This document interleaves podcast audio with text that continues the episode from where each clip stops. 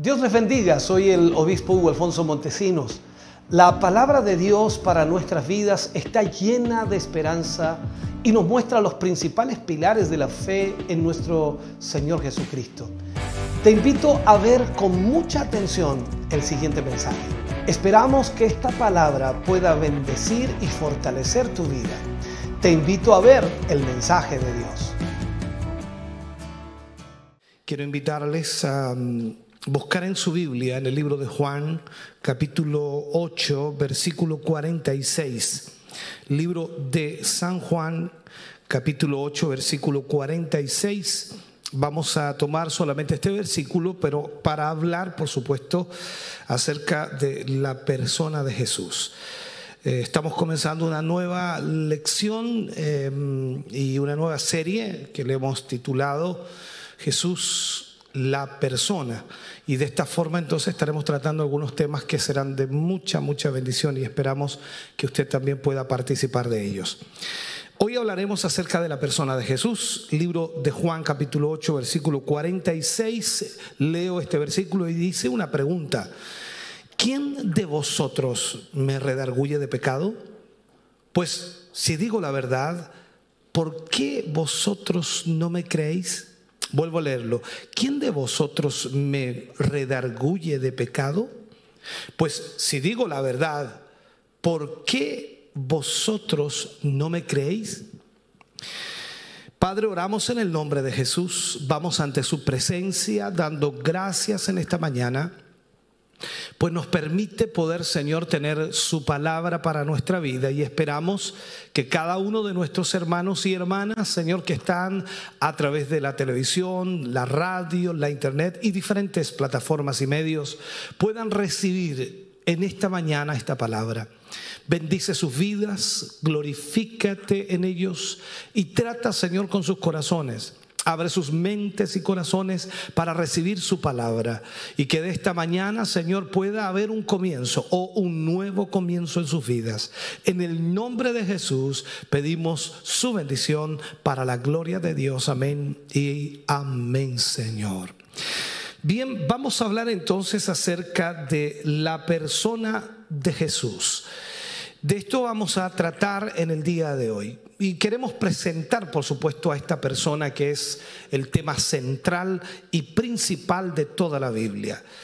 De tal forma que tu sentir o el sentir de cada cristiano pueda ir cambiando y pueda ser cautivado al conocer a la persona que es Jesús. La Biblia dice en Romanos capítulo 10, versículo 17, la fe viene por el oír y el oír por la palabra de Dios. Sabemos que cualquier cosa que no sea de fe es pecado, de acuerdo a lo que la misma palabra nos enseña.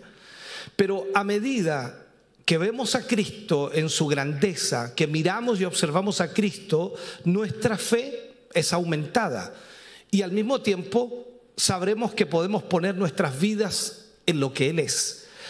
Juan capítulo 8, versículo 46, que es el versículo que estamos tomando, en donde el Señor Jesucristo le hace una pregunta aquí y recordemos el contexto donde aparece, por supuesto, esta frase. Recuerden que el Señor Jesús trató terriblemente mal a los fariseos y a los hombres religiosos, diciéndoles, vosotros sois de vuestro padre el diablo y las cosas de vuestro padre el diablo queréis hacer, porque vuestro padre es mentiroso desde el principio.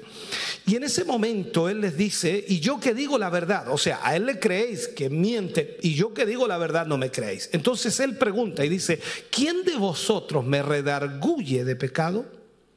Pues si digo la verdad, ¿por qué vosotros no me creéis?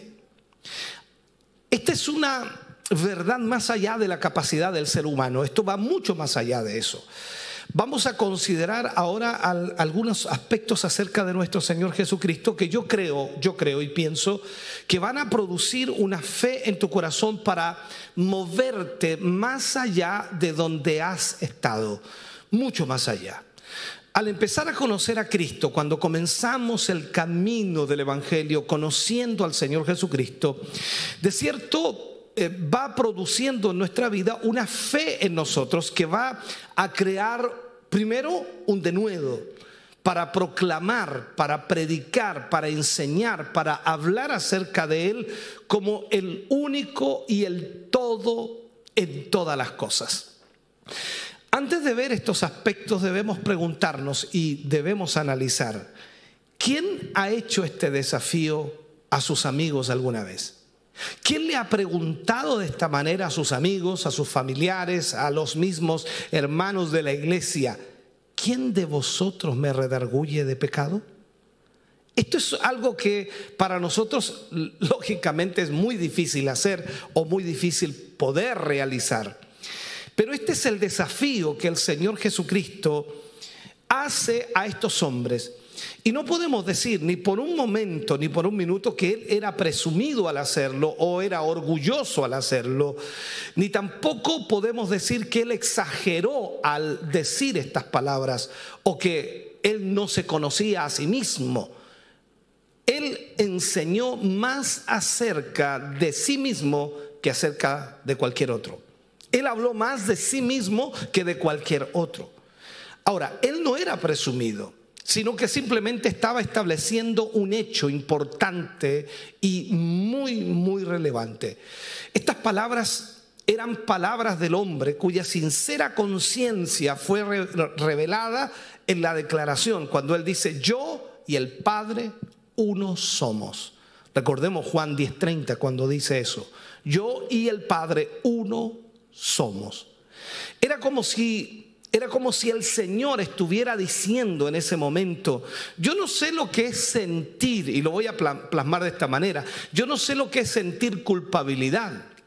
Yo no tengo conocimiento de, de ninguna acusación en mi conciencia. No tengo nada que lamentar. No hay ninguna palabra de la que yo tenga que retractarme o arrepentirme. No hay ninguna persona a la cual tenga que pedirle perdón o con la cual tenga que disculparme. O sea, pensemos de esta manera. Es lo que el Señor Jesucristo tenía en su mente y en su corazón. No tengo nada de que arrepentirme. Ahora, no podemos apreciar esas afirmaciones, y lo digo así, porque nadie tiene una experiencia similar. No podemos nosotros imaginarnos qué sentía el Señor Jesucristo porque nunca nosotros hemos experimentado tal cosa.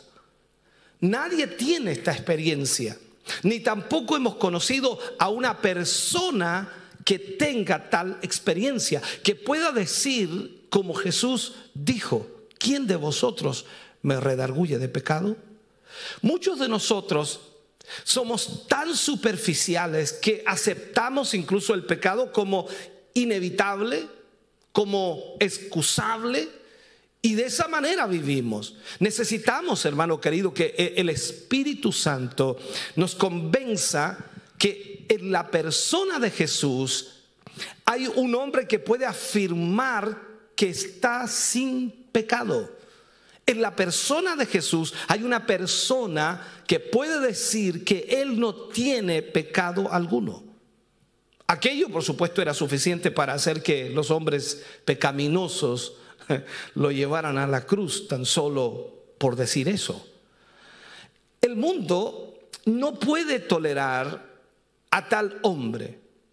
Si Él estuviera acá hoy día, si Jesús estuviera acá hoy día presente en medio nuestro, caminando en medio de nosotros, si estuviera aquí en este mundo hoy, el mundo lo rechazaría, el mundo lo despreciaría, el mundo lo odiaría.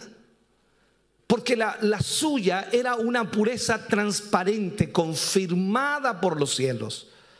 Consideremos una vez más la verdad el, objetivo final, por supuesto, de Dios y es de alguna forma llevarnos a nosotros, y es lo que Dios quiere, llevarnos y hacernos conforme a la imagen de Cristo. Eso es lo que el Señor desea hacer en nuestra vida.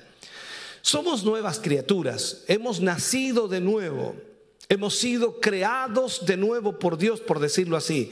Él fue, Jesús, el primogénito de toda una nueva raza Él es la muestra de lo que debemos ser. Él es la evidencia de lo que se puede llegar a ser.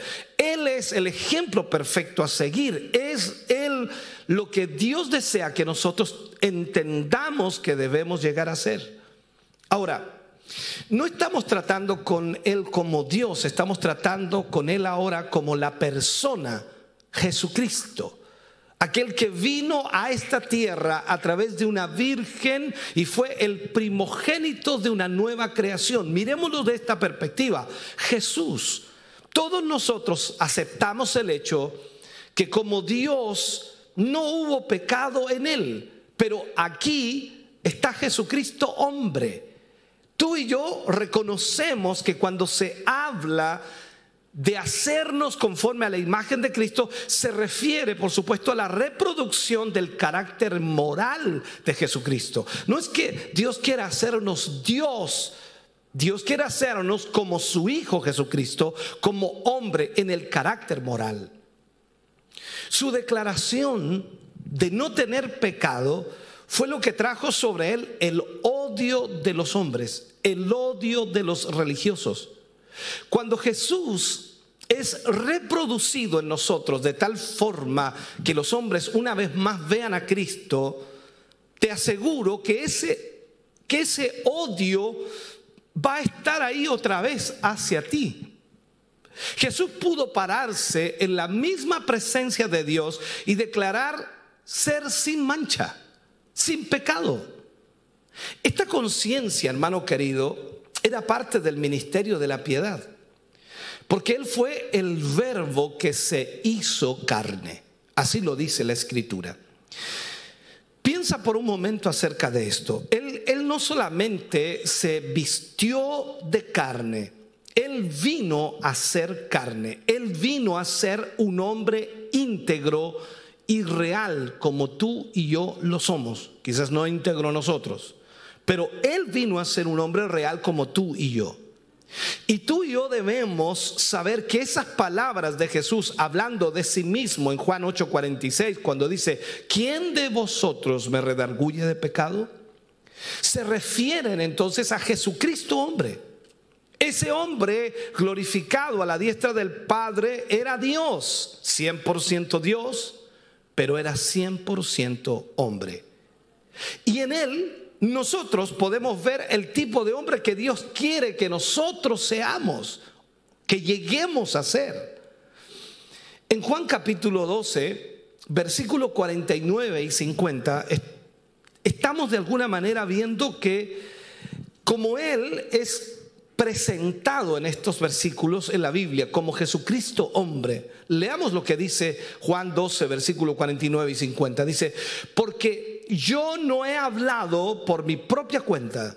El Padre que me envió, Él me dio mandamiento de lo que he de decir y de lo que he de hablar. Y sé que su mandamiento es vida eterna. Así pues, lo que yo hablo, lo hablo como el Padre me lo ha dicho.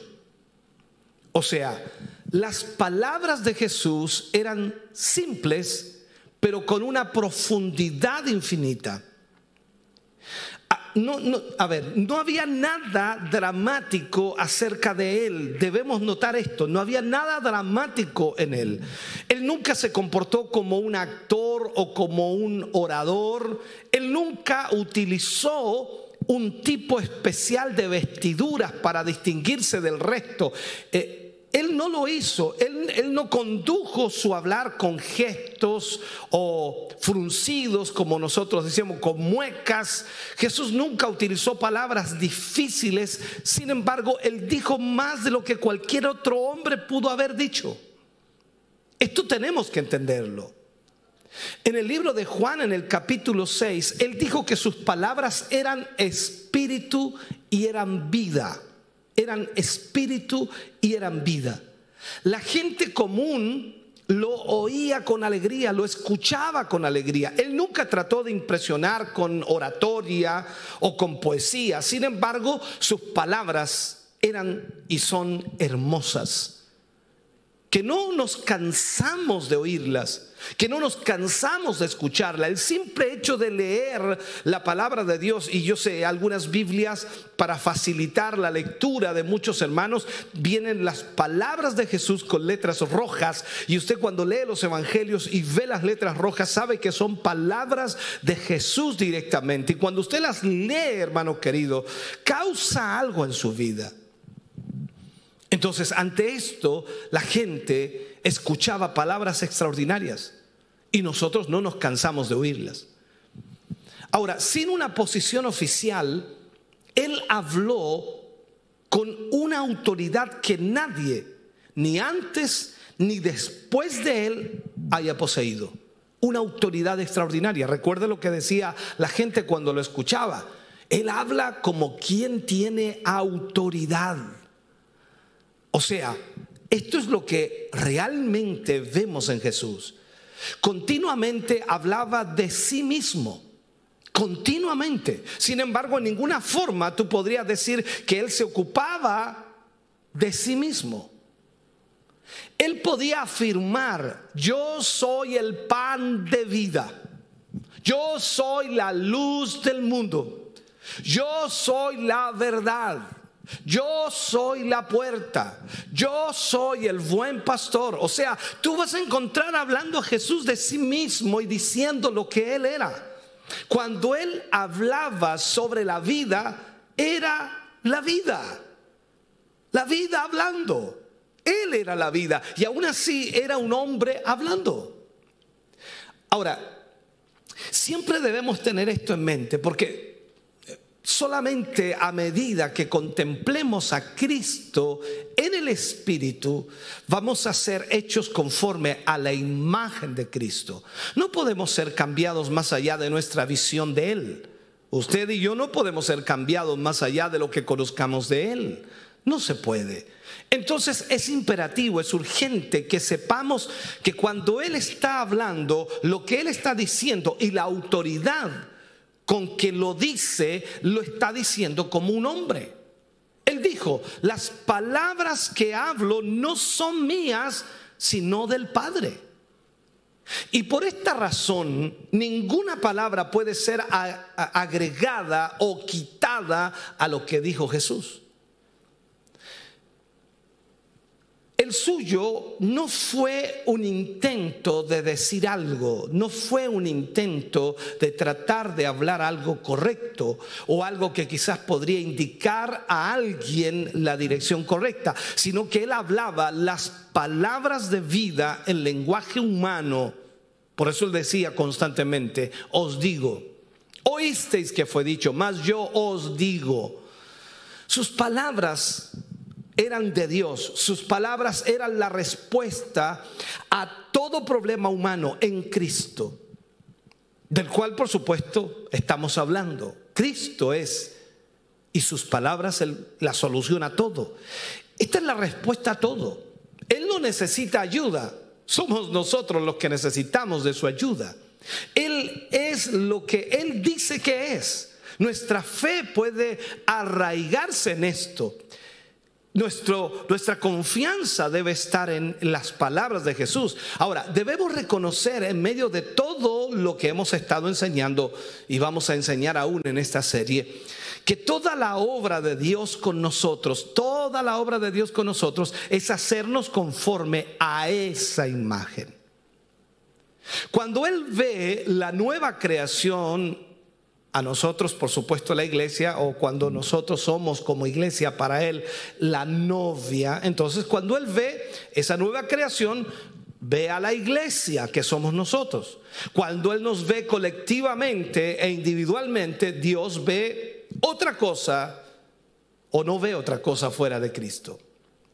Ahí es en este sentido es cuando debemos entender que estamos refugiados en Cristo Jesús y que somos, en otras palabras, la novia de Cristo. Y toda su obra es despojarnos de todo lo que no sea Cristo. La obra del Espíritu Santo en nosotros, la obra de la palabra de Dios y las palabras de Cristo en nuestra vida es despojarnos de todo lo que no sea Y de esta manera, a medida que nosotros conocemos a Cristo, Él quita todo lo que no es de Cristo. Entonces estamos siendo hechos conforme a la imagen de Cristo. Y Él es de alguna forma la naturaleza de esta experiencia. Cada creyente debe experimentar en su vida a Cristo. A medida que nos movemos hacia esto, acumulamos, por supuesto, poder de Dios en nuestra vida. Ese, e, ese es, podría decir, es a Él a quien ha sido dado todo el poder, es a Él a quien ha sido dada toda la autoridad. Y debemos entender dónde estaba Él cuando dijo esto. Él no estaba en el cielo, Él no estaba en el trono de Dios, Él estaba aquí en la tierra. Cuando Él se apareció a sus discípulos después de su resurrección, les había dado instrucciones y les estaba hablando por última vez porque Él iba a volver a los cielos. Y aquí en Mateo 28, Él les está hablando ahora como un hombre glorificado.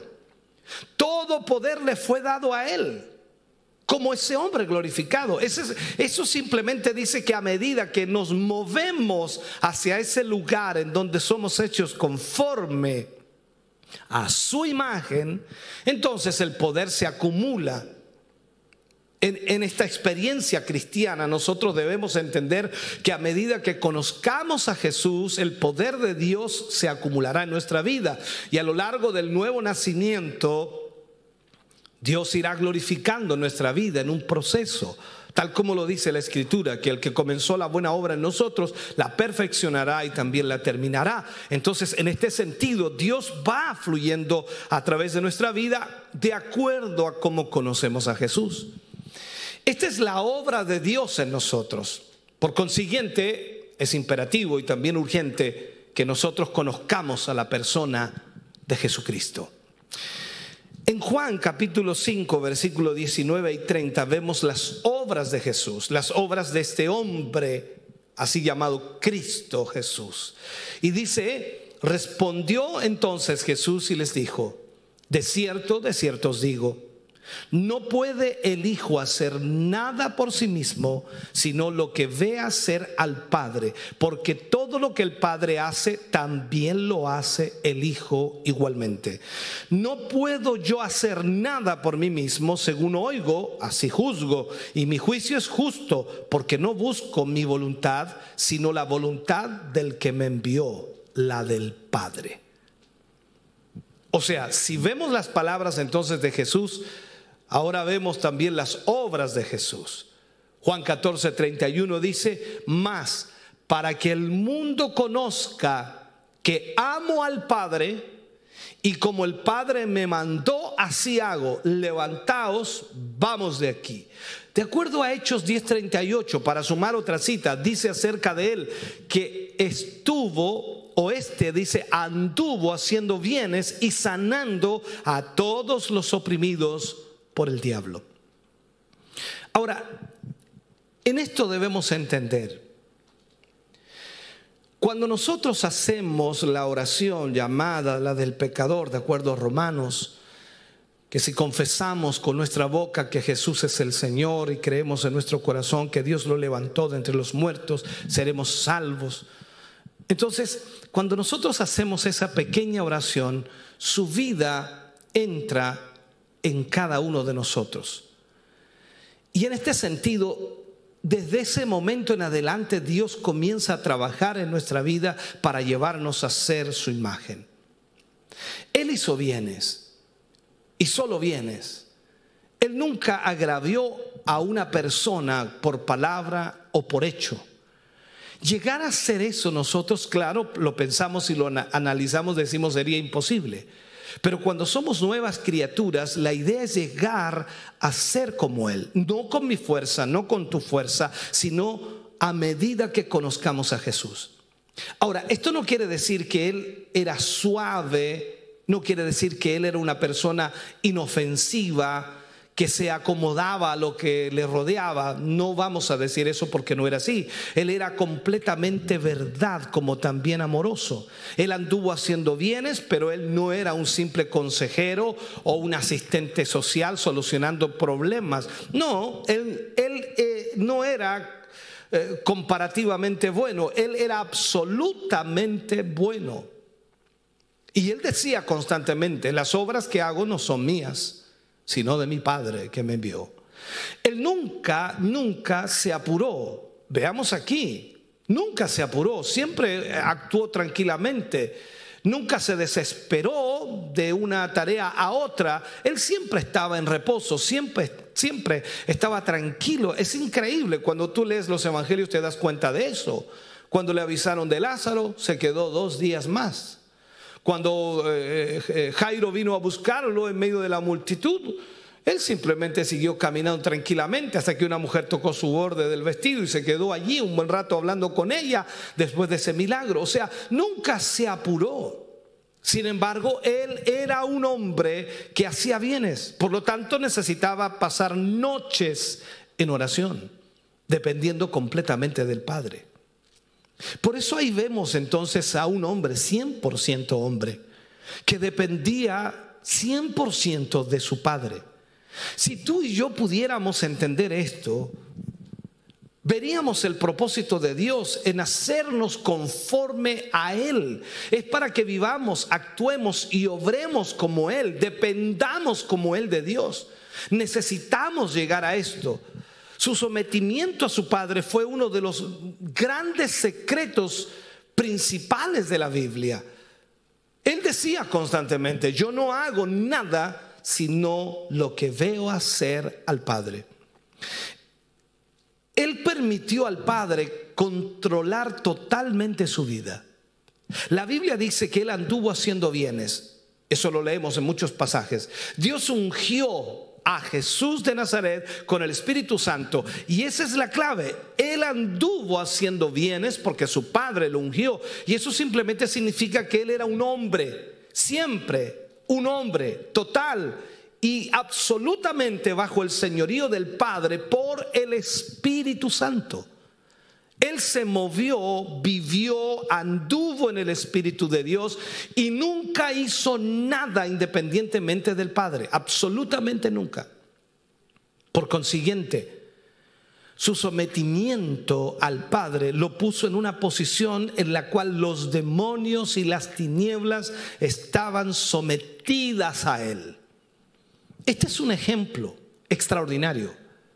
Pedro nos dijo que sigamos sus pisadas, llenos del Espíritu Santo, llegando a ser absolutamente subordinados a Cristo, sujetos, sometidos a Cristo.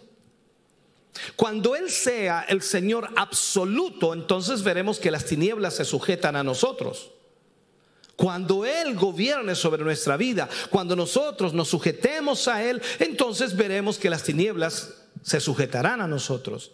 Sus obras eran maravillosas, sin embargo, Él las hacía de tal manera que formaban una parte natural de su vida. Era parte natural de su vida.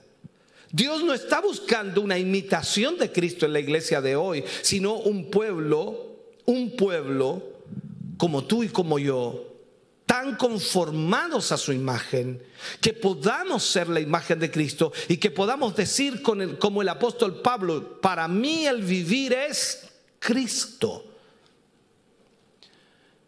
Él no tenía y lo puedo decir así, no tenía que estimularse a un nivel especial, no tenía que animarse para eh, hacer algo, no, no, no.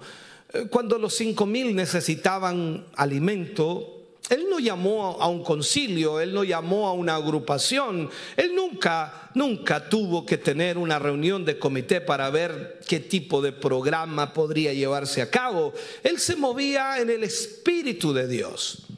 Él hacía solo lo que veía hacer a su padre.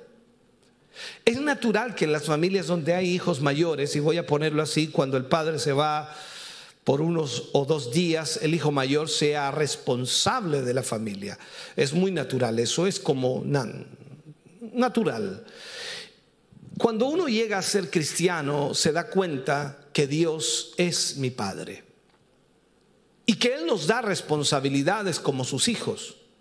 Entonces entendemos que a través de la palabra de Dios yo siempre puedo saber lo que mi Padre haría.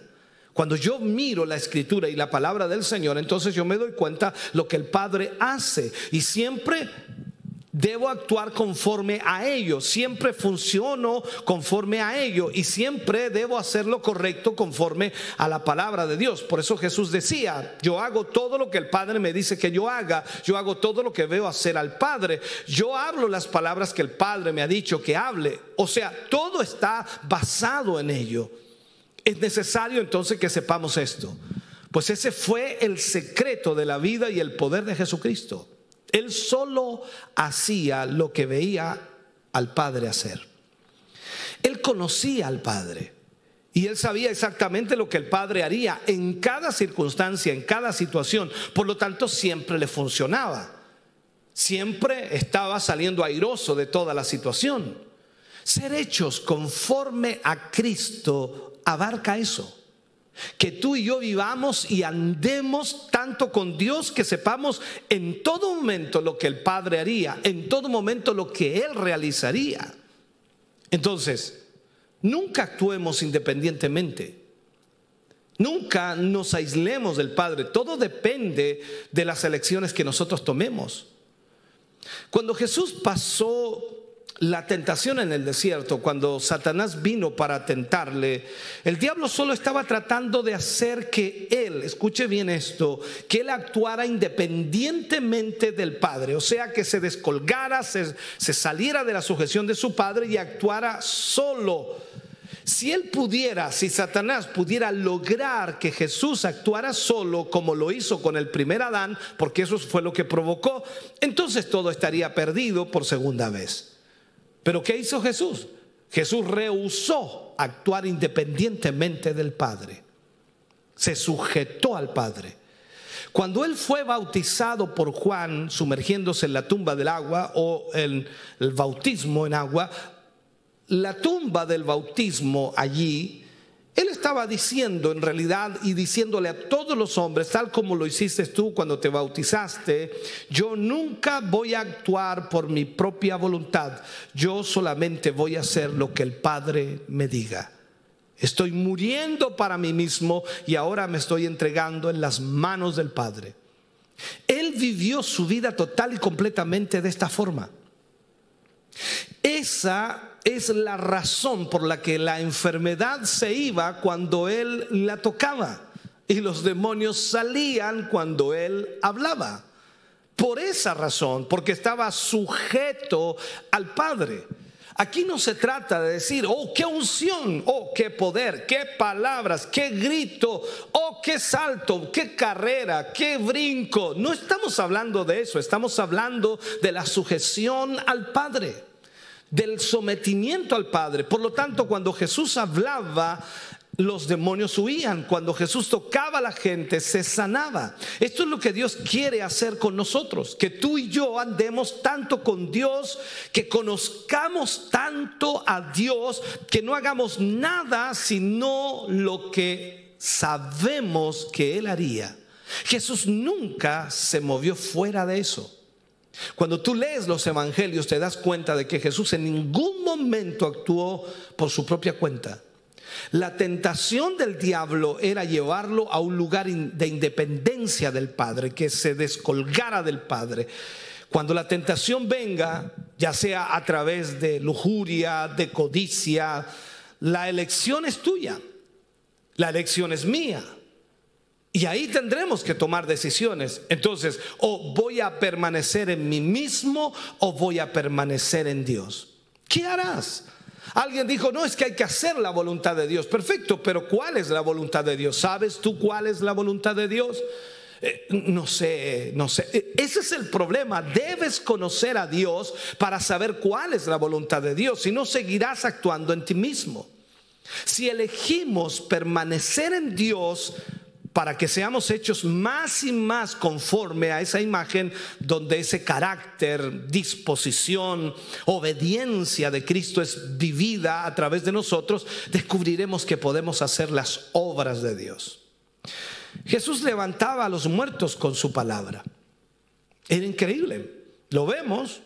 Le dice a la muchacha, Talita Kumi, niña, a ti te digo, levántate. Y se levantaba la hija de Jairo. Le decía a Lázaro, Lázaro sal fuera y salía fuera. Al hijo de la viuda de Naín lo resucitó. O sea, vemos que con su palabra levantaba a los muertos. ¿Tú ves eso hoy día? ¿Tú ves eso en nosotros? Él hablaba como nadie y nadie hablaba como él. Nadie actuaba como él. Ese es el problema. Él nunca tuvo que decirse a sí mismo que era importante creer. Él nunca tuvo que hablar de eso. Su relación con el Padre era, era tan íntima que ellos actuaban juntos. Nosotros no somos tan impactados por esto porque somos demasiado diferentes. Nuestro servicio consiste en esfuerzos humanos, nuestro servicio consiste en poner energía humana o esfuerzos propios que esperamos de alguna manera van a lograr algo, pero si fallan, siempre intentamos otra cosa, siempre tratamos de hacer otra cosa. Eso nunca fue la forma de, actuar de Cristo, eso nunca ha sido así. Si nosotros le permitimos hacer su voluntad en nuestra vida, de tal forma que podamos decir, como el apóstol Pablo, para mí el vivir es Cristo, vamos a descubrir entonces que no es un asunto de estimular algo artificialmente no es un asunto de animarse, no es un asunto de autoalentarse.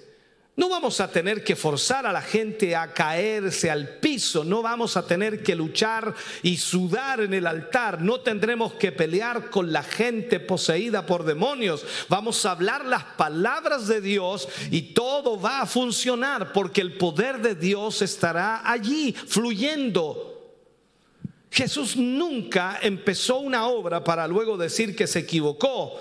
La verdad es que pensándolo bien no es lo correcto lo que hicimos. Deberíamos haber hecho otra cosa.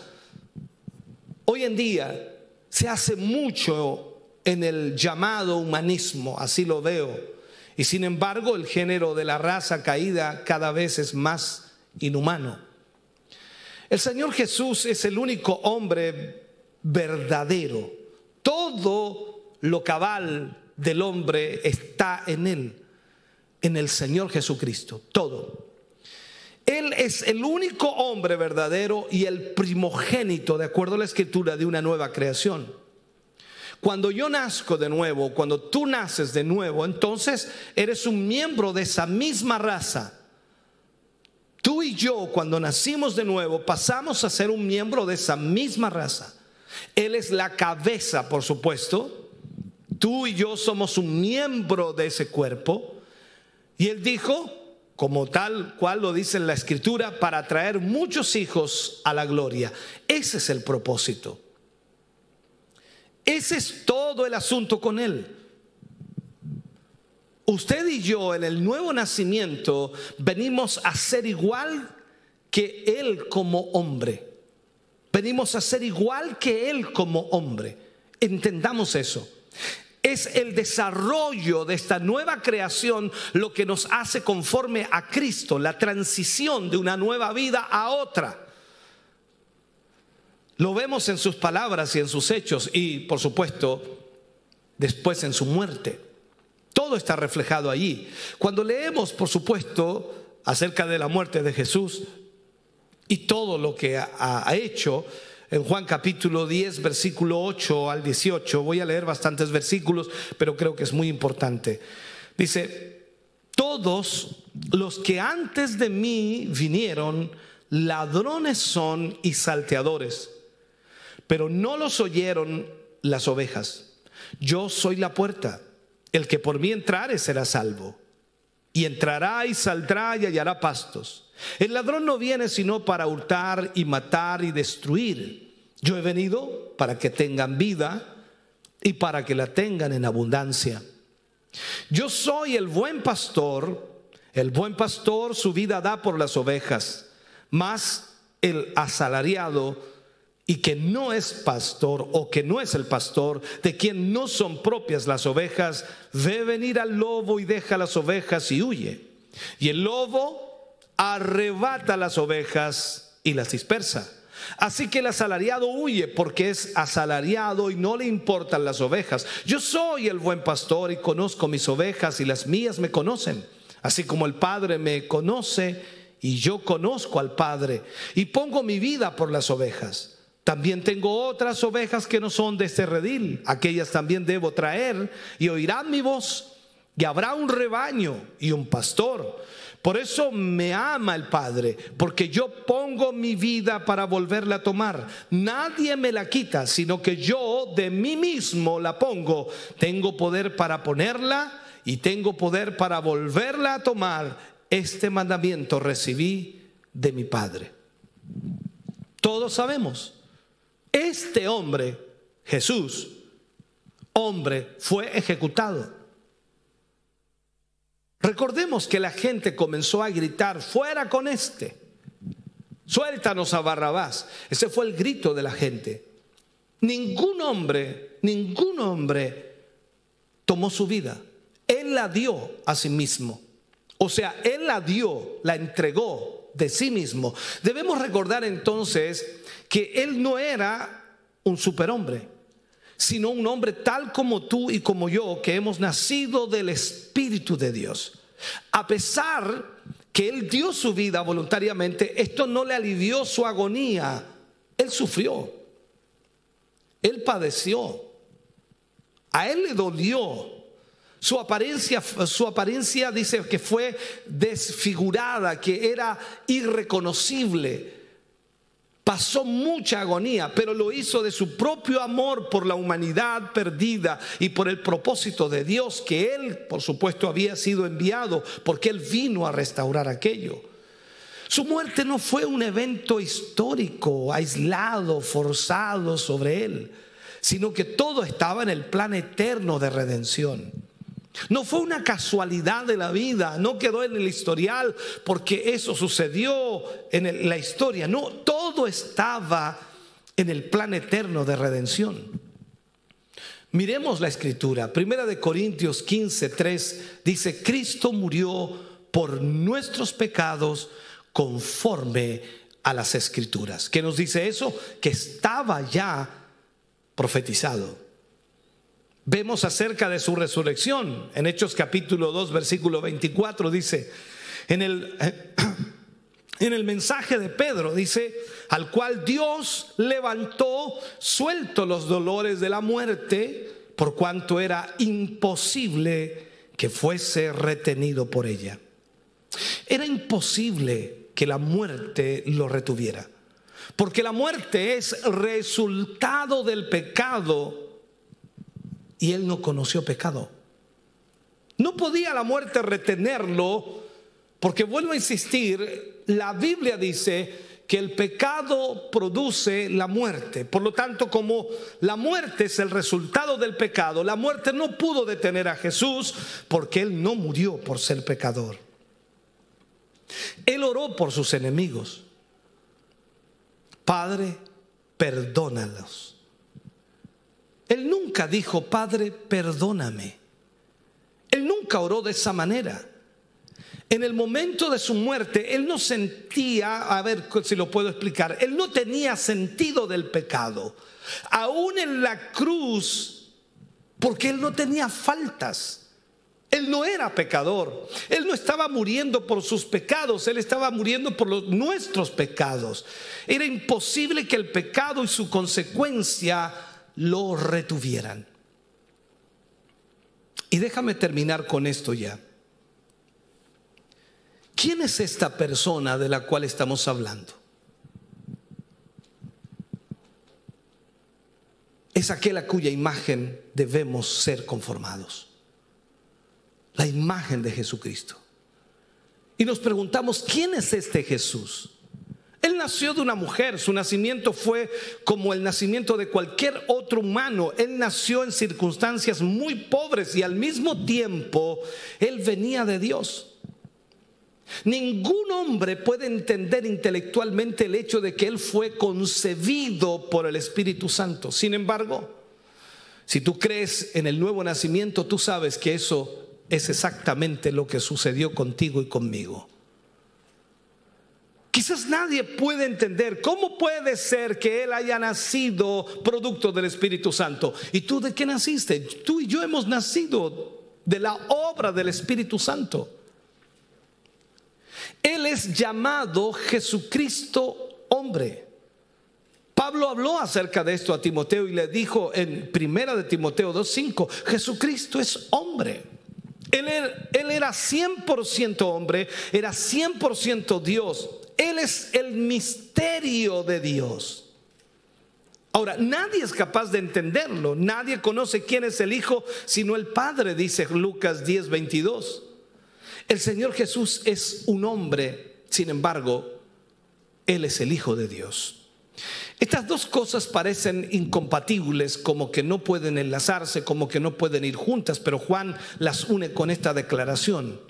El verbo, el Hijo de Dios, el verbo fue hecho carne, fue hecho hombre. El verbo, el Hijo de Dios, fue hecho hombre. Debemos entonces evitar totalmente la idea equivocada que el verbo simplemente se vistió de carne como si solo fuera el cuerpo. Él era humano e interiormente era divino. Jesús era total y completamente un ser humano, verdadero como nosotros, tal como lo somos. Él se desarrolló como los seres humanos ordinarios. Recuerda que él crecía en estatura, en sabiduría y en gracia, para con Dios y para con los hombres. Él era tan indefenso como un niño cuando María lo amamantaba. María le cambiaba los pañales. La escritura dice que él crecía y aprendía, crecía en sabiduría y en gracia. Vivió la adolescencia, era un carpintero, sabía lo que era tener hambre, lo que era tener sed, lo que era estar cansado. Cuando él fue tentado en todas las cosas, eran tentaciones reales. Él no solo las imaginó, él sintió lo mismo que tú y yo sentimos cuando somos tentados. Él era el Hijo de Dios. Y así se describía a sí mismo, pero él también era el hijo de María y tenía un nombre humano, Jesús. Él se llamó a sí mismo hijo del hombre, que significa que él aceptó la incapacidad total del hombre. Eso es lo que Dios quiso decir cuando él se dirigió a Ezequiel como hijo de hombre al mismo tiempo describe el destino verdadero del hombre, porque leemos en Daniel que un día todos los reinos del mundo estarán sujetos a uno quien es como el Hijo del Hombre. El Hijo del Hombre es Jesús, el hombre que nos llama hermanos. Su nombre era un nombre común, pero solo Él le da a ese nombre el significado, el que salva del pecado. ¿No lo sabías? Mateo capítulo 1, versículo 21 dice, y darás a luz un hijo y llamarás su nombre Jesús, porque él salvará a su pueblo de sus pecados. Por nuestra parte, hermano querido, debemos tener cuidado en darle sus títulos. Dios le ha hecho Señor y Cristo. Los discípulos nunca lo llamaron Jesús te das cuenta de esto. Y aquellos que llegaron a conocerlo estaban muy contentos de llamarlo Señor. No es posible explicar, explicar quién es Jesús.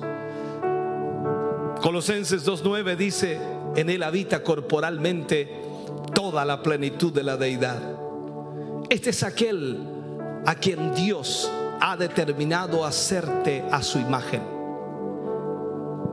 Es en este Jesús en el cual Dios tiene su complacencia especial y quien llenará este universo en los siglos venideros.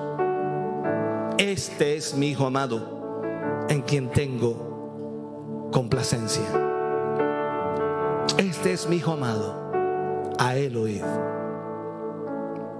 Padre, oramos en el nombre de Jesús. Te damos tantas gracias a ti, Señor, por tu palabra. Te agradecemos, Señor, porque nos permites a través de esta palabra en esta mañana entender, Señor, comprender que debemos ser conformados a la imagen de Jesucristo. como Él caminó sobre esta tierra como un hombre, Hoy nosotros estamos aquí. Tal como Él fue tentado, nosotros somos tentados. Tal como Él tuvo luchas, tenemos luchas. Pero cuando está tu presencia y cuando estamos sujetos a tu voluntad, obedientes a tu voluntad, tú te glorificas a través de nosotros. Padre, en el nombre de Jesús, al orar esta mañana te pedimos, Señor, que tu gracia divina y tu poder maravilloso se manifieste en nosotros. Gracias, mi Dios Gracias porque nos hablas, porque nos ministras, porque nos enseñas, porque nos guías, porque nos diriges. Gracias porque tu palabra nos revela a Jesús. Ayúdanos ahora a nosotros para sujetarnos y someternos a esa voluntad perfecta.